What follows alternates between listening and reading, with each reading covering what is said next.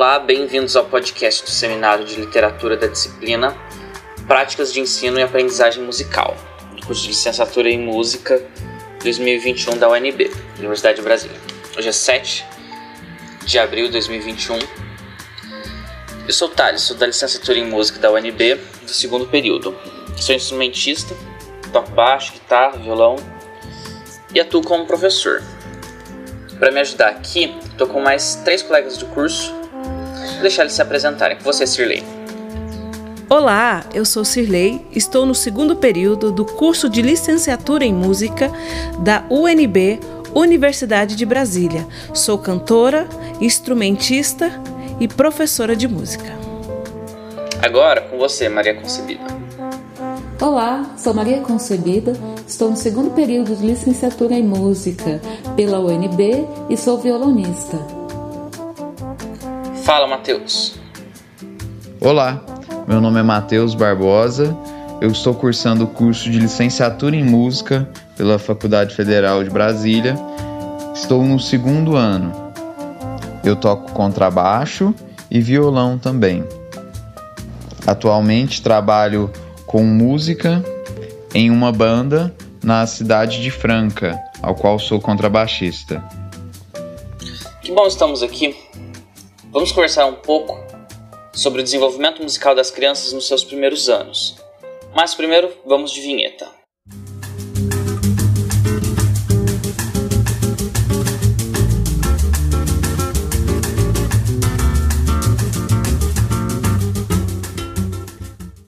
Para compreendermos melhor esse assunto, temos algumas perguntas.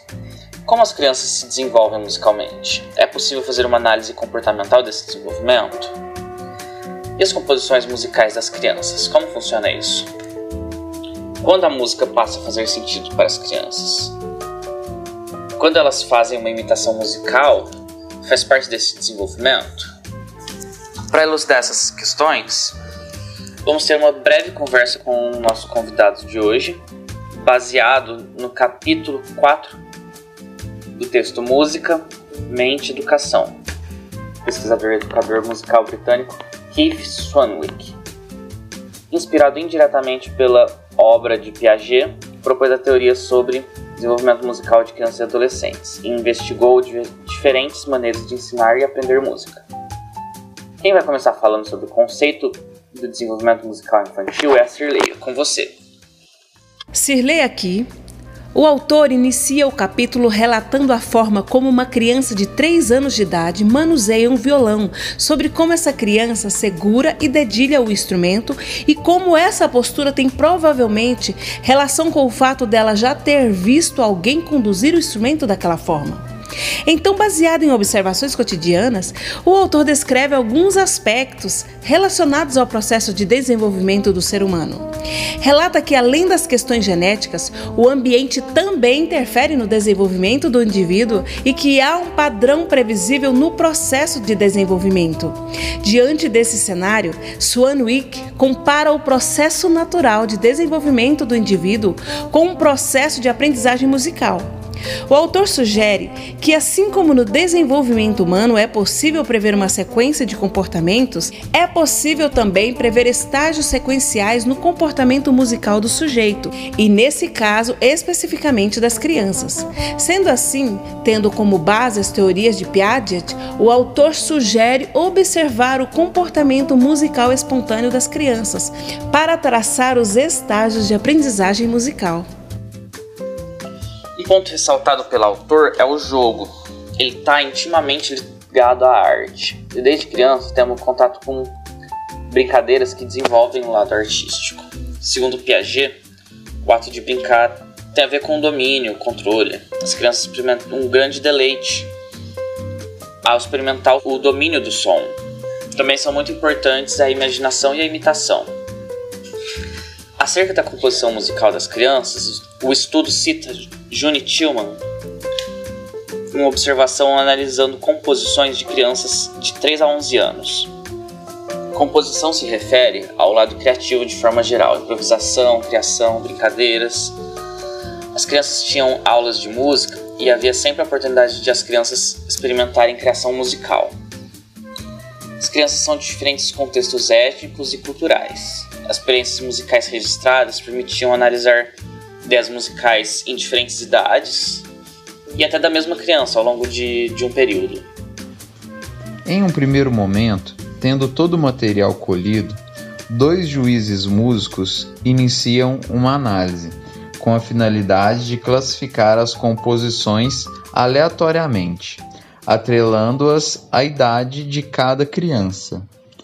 E como o resultado foi muito próximo da realidade, podemos pressupor que a compreensão de junção entre composição e idade é plausível. E podemos também juntar a pesquisa realizada com a teoria de Malcolm Ross, em que distingue quatro períodos de desenvolvimento emparelhando a idade.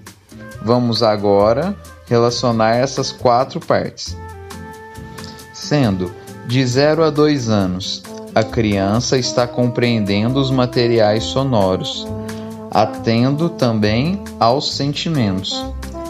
De 3 a 7 anos, passa a ter domínio progressivo das estruturas sonoras. De 8 a 13, a música passa a fazer sentido, já permite-se desenvolver com praticidade. E acima dos 14 anos, passa a ser uma expressão pessoal ou de comunidade incorporado à visão e significado. E para terminarmos, vamos falar sobre a teoria espiral do desenvolvimento e a imitação musical. Eu convido a Maria Concebida para elucidar essa questão, mas depois da nossa vinheta.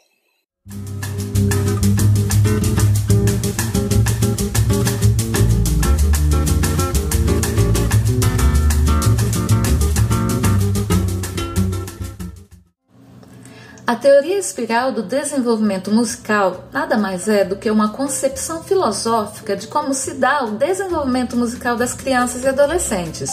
Através de uma sequência, domínio ligado ao controle dos materiais sonoros, imitação ligado ao caráter expressivo e jogo imaginário, no qual através dele se dá o começo da consciência de relações estruturais no desenvolvimento musical. A imitação, como ato de expressão musical, começa a aparecer nas crianças desde muito cedo. Lá pelos sete anos de idade, quando a imitação parece dominar a paisagem musical das produções das crianças, que passa da produção pessoal, aquelas ligadas à manipulação e ao experimento sonoro, à linguagem comum da música uma passagem do pessoal para aquela socialmente compartilhada pela influência dominante da cultura musical em seu meio, ou seja, as músicas aprendidas são incorporadas às invenções das crianças.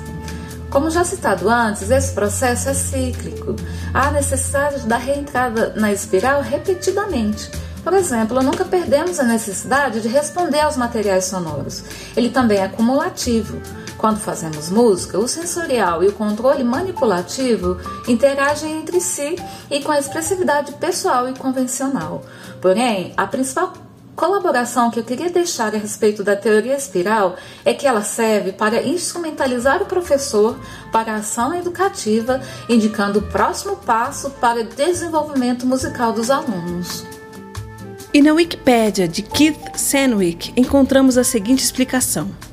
Sandwick propõe uma aprendizagem musical baseada na vivência das suas três formas práticas: composição musical, apreciação musical e execução musical, complementadas ao lado de atividades de suporte, que são desenvolvimento técnico e literário musical.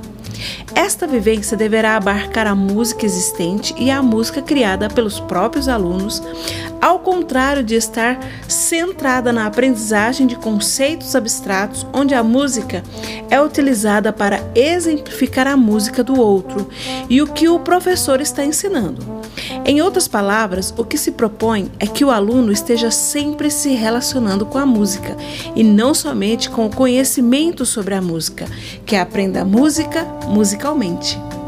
É isso aí, que aprenda música musicalmente. Mas então vamos ficando por aqui. Agradeço aos colegas Matheus Sirley e Maria Concebida que participaram deste podcast, nos ajudando a entender mais sobre o desenvolvimento musical infantil. Sou eu quem agradece. Foi muito bom estar com vocês. Tchau, até a próxima. Pessoal, foi muito bom estar aqui com vocês. Muito obrigado. Até mais. Foi um prazer estar aqui conversando com vocês. Tchau, pessoal. Deus os abençoe. E a vocês que ficaram aqui conosco, nosso muito obrigado. Até a próxima, pessoal. Tchau.